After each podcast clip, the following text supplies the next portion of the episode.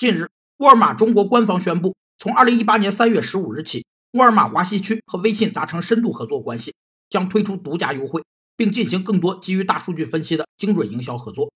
同时，根据排他协议，沃尔玛在华西区的门店停止接受支付宝付款。自然界中普遍存在着竞争排他现象，对食物和其他生活要求类似的物种，由于种间斗争的结果，两者不能在同一场所继续共存。表现为生物地位相同的物种不能共存，或完全的竞争者不能共存。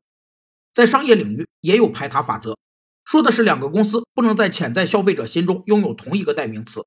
当竞争者拥有一个代名词，并已在潜在消费者心中明确地位时，再想以同一个代名词来赢得消费者是徒劳无益的。这是因为人们的观念一旦建立，就很难被改变。任何加强这一概念的行动，都在提升竞争对手的定位。